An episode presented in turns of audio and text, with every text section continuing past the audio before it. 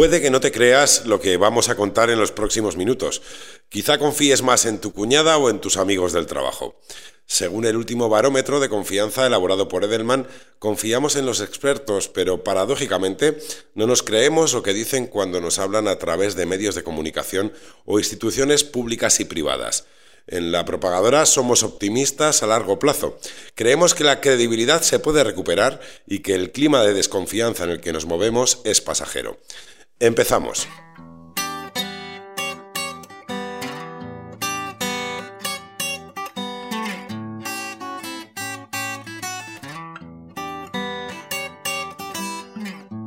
Wanda presenta La Propagadora, en el medio del mensaje.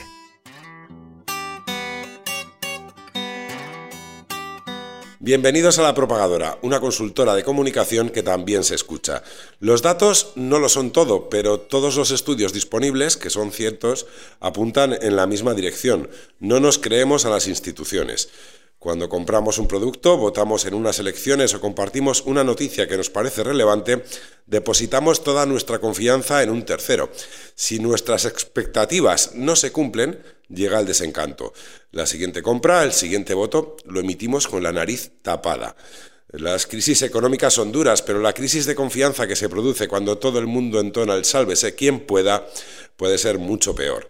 La comunicación, sin duda, es parte del problema y parte de la solución. Si no confiamos en los demás, si no otorgamos credibilidad a nadie más que a nosotros mismos, las conversaciones se convierten en diálogos de besugos. Hoy intentamos aprender a recuperar la confianza perdida, algo que afecta directamente a quienes nos dedicamos a la comunicación en un sentido amplio. Sabemos que no lo conseguiremos de un modo inmediato, hace falta paciencia. Introducen el tema Andrea Abril y David Ortiz.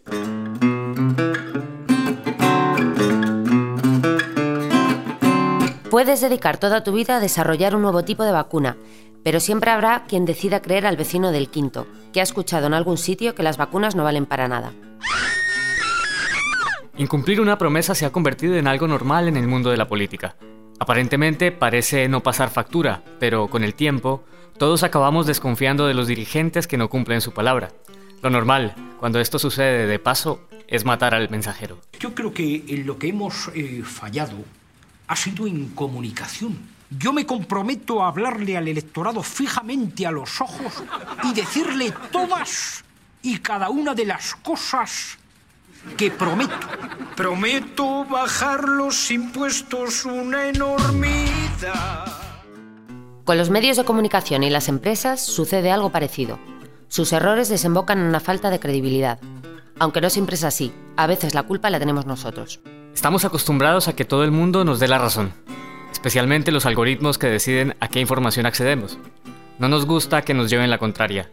Este es otro de los factores que hace que desconfiemos de alguna de las instituciones. No nos dan el caramelo que creemos merecer.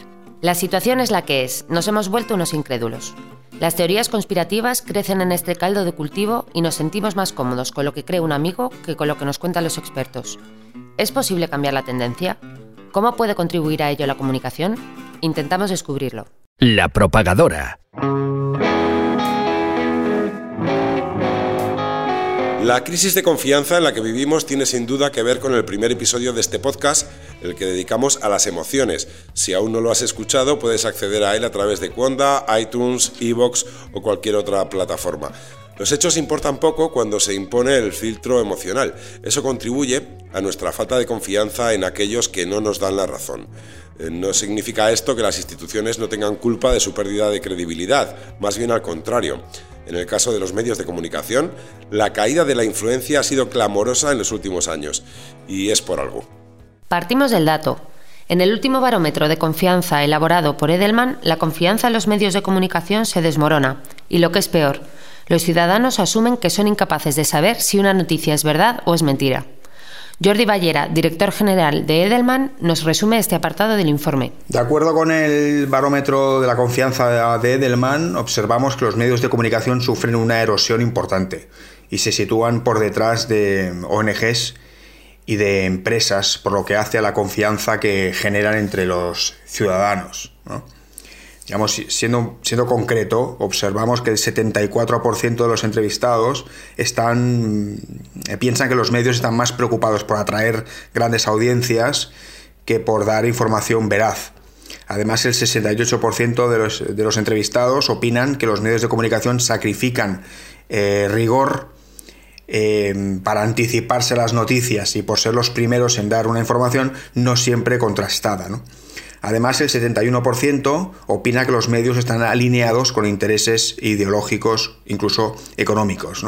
Y el dato más alarmante quizás sea que el 63% de los entrevistados eh, afirma que no es capaz de distinguir entre una información veraz y una información falsa. Y eso es muy grave para cualquier eh, sociedad. Eh, de ahí nos podemos preguntar qué incentivo tiene una organización o qué incentivo tiene un medio de comunicación para asignar recursos orientados a generar información verdadera, cuando al final los lectores o los espectadores no son capaces de distinguir entre información verdadera e información falsa. El rayo de luz en este panorama lo aporta la supuesta confianza que depositamos en los expertos. Cada vez más buscamos refugio en quienes tienen autoridad sobre una materia. Eso sí, al ruido generado por medios y empresas le otorgamos menos credibilidad. Seguimos escuchando a Jordi Ballera de Edelman. Desde un punto de vista teórico, em, la información puede estar concentrada o dispersa dentro de un sistema. ¿no? Cuando está concentrada, eh, hablamos de la figura del experto, ¿no? que es aquel hub, aquel punto en el que se concentra mucha información. Y es interesante observar, digamos, que este año el Transbarometer revela que entre los ciudadanos aumenta la confianza en el papel de los expertos Em, tenemos que el 76% confía en un experto académico o que un 73% confía en un experto técnico y el 62% confía en un especialista en análisis eh, financiero. Es decir, vemos el resurgir del experto y vemos un cierto, em, una cierta contracción de la confianza en otro tipo de, de públicos como pueden ser personas como nosotros, em, periodistas eh, o incluso el CEO de una organización.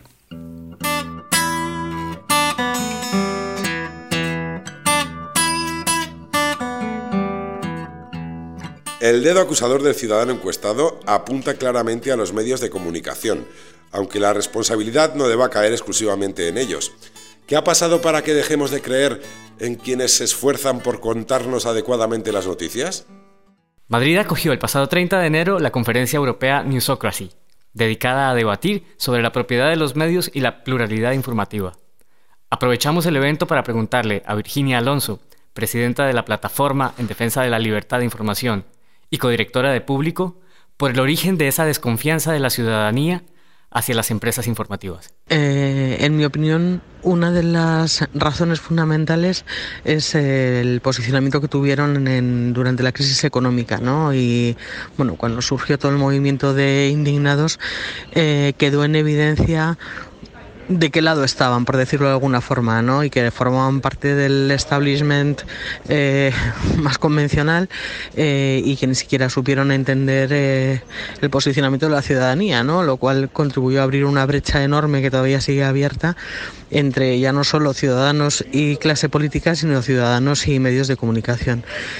por otro lado, y derivado también de lo mismo, porque hasta ese momento parecía que la ciudadanía tampoco se lo había planteado demasiado en serio, yo creo que se empieza a exigir un ejercicio de transparencia que es muy necesario, ¿no? Porque bueno, en los últimos años hemos visto eh, despedir a muchísimos periodistas, hemos visto nacer muchos medios de comunicación nuevos, pero sigue faltando, como decía, ese ejercicio de transparencia en el que cada medio explicite eh, quién tiene detrás, quiénes son sus dueños, quiénes se sientan en los consejos de administración eh, y, por tanto, cuáles son los intereses cruzados, digamos, de, de las propiedades de los medios, es decir, los intereses económicos y políticos que puede haber detrás. ¿no? se trata de criminalizar a ningún medio, se trata de que el lector pueda ejercer así su derecho a la información y entender que cuando está leyendo algo puede haber razones detrás para no estar leyendo otras cosas o para estar leyendo el enfoque que le está viendo en ese momento, ¿no? Entonces yo creo que esas son las dos principales claves de, de por qué los medios han perdido esa credibilidad. El diagnóstico está hecho, Pero, ¿qué se puede hacer para recuperar la confianza de los ciudadanos? Bueno, yo creo que fundamentalmente eh, bajar a la calle, pero no bajar a la calle en el sentido eh, periodístico de la palabra, que también, ¿no? Sino bajar a la calle y entender cuáles son los problemas de, la gente, los problemas reales, ¿no? No comprar siempre la, la palabra de los políticos, no hacer periodismo de declaraciones y sobre todo hacer ese ejercicio de transparencia del que hablaba antes, eh, de, bueno, de poner negro sobre blanco quiénes están en su propiedad, quiénes son la propiedad de los medios, quiénes se sientan en los consejos de administración eh, y ser claros para que los lectores sepan qué es lo que pueden esperar de ellos.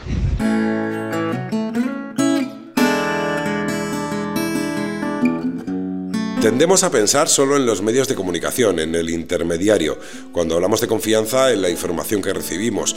Pero, ¿qué sucede con las empresas y con los equipos de comunicación que trabajan en ellas?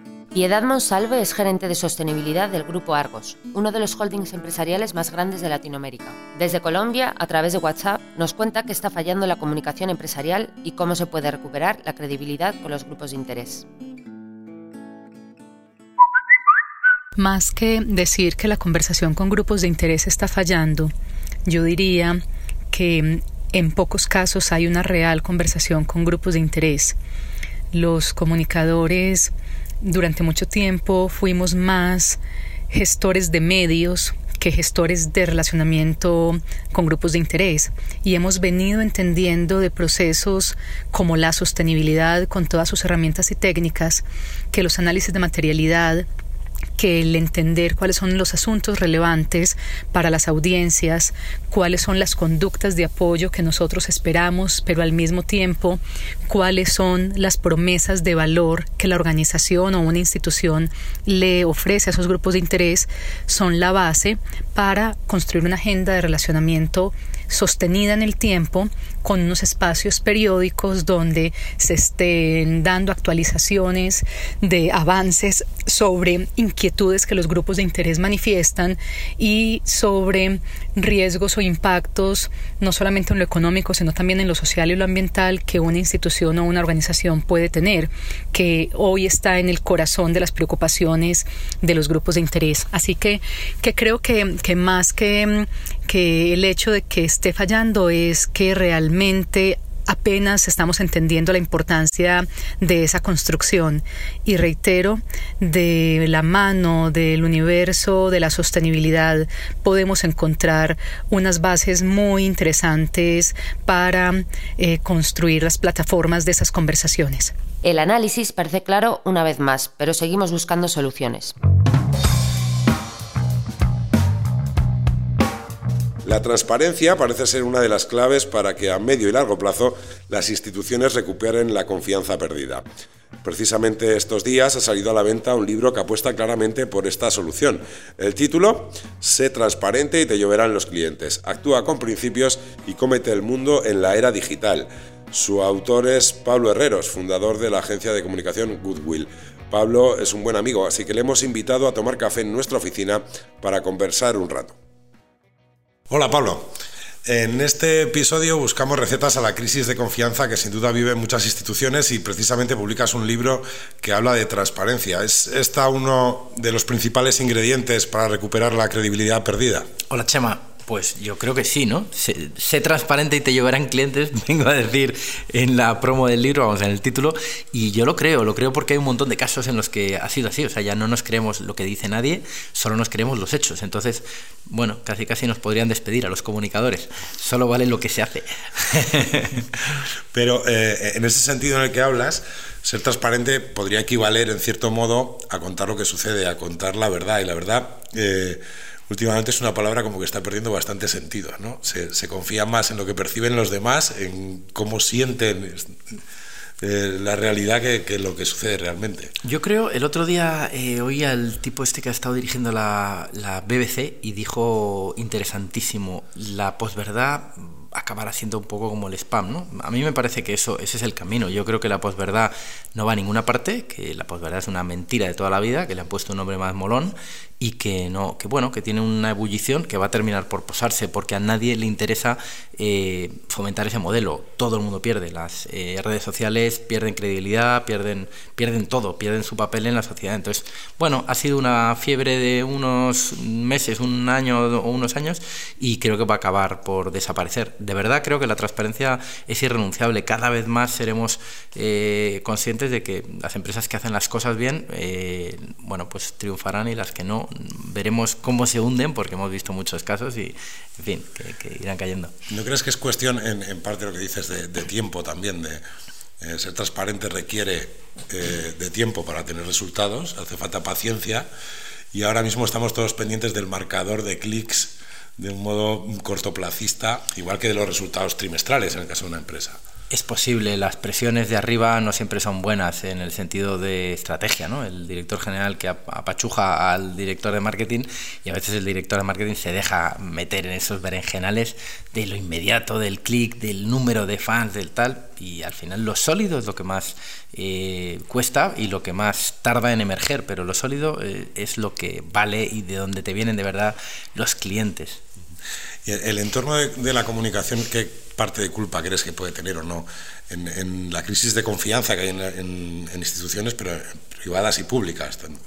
Creo que mucha. Eh, por supuesto la tiene más el equipo gestor, porque además tiene una, normalmente una superioridad. Eh, es difícil ser un DIRCOM y decirle a tu jefazo que no está bien que paguen mordidas eh, por conseguir un contrato si eres una empresa que tiene acceso a lo, a público, ¿no? Entonces eh, es complicado, pero de ahí es muy difícil arrancar una buena credibilidad si tu empresa está dando o ha estado dando mordidas. Hay que asumir que los hechos tienen que ser, eh, bueno, pues impepinables, los hechos tienen que ser imposibles de rebatir y si no, pues no tienes, no tienes. Pero vamos, aún así, creo que sinceramente los directores de comunicación y agencias tenemos un trocito de la culpa, que es que hay que decirle más veces que no a los poderosos cuando dicen, no, es que esto vamos a hacer que se lo traguen y tal. No, no, no ya no vale hacer que se lo traguen.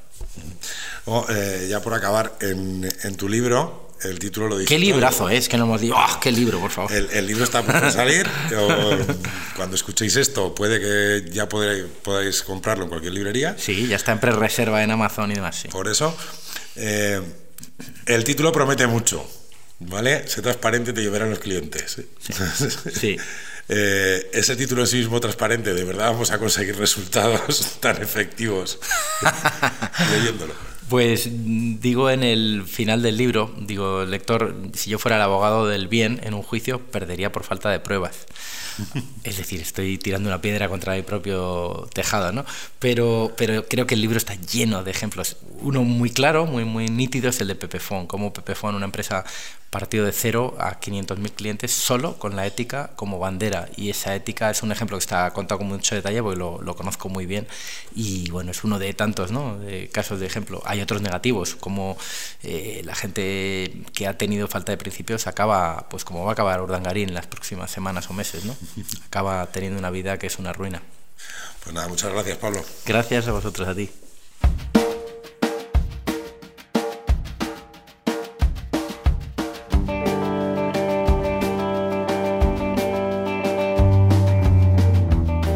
Ética, transparencia y paciencia parecen la solución, la receta para recuperar la credibilidad perdida. La confianza es necesaria, aunque algunas veces pueda parecer hasta sano no fiarse del todo ni de uno mismo.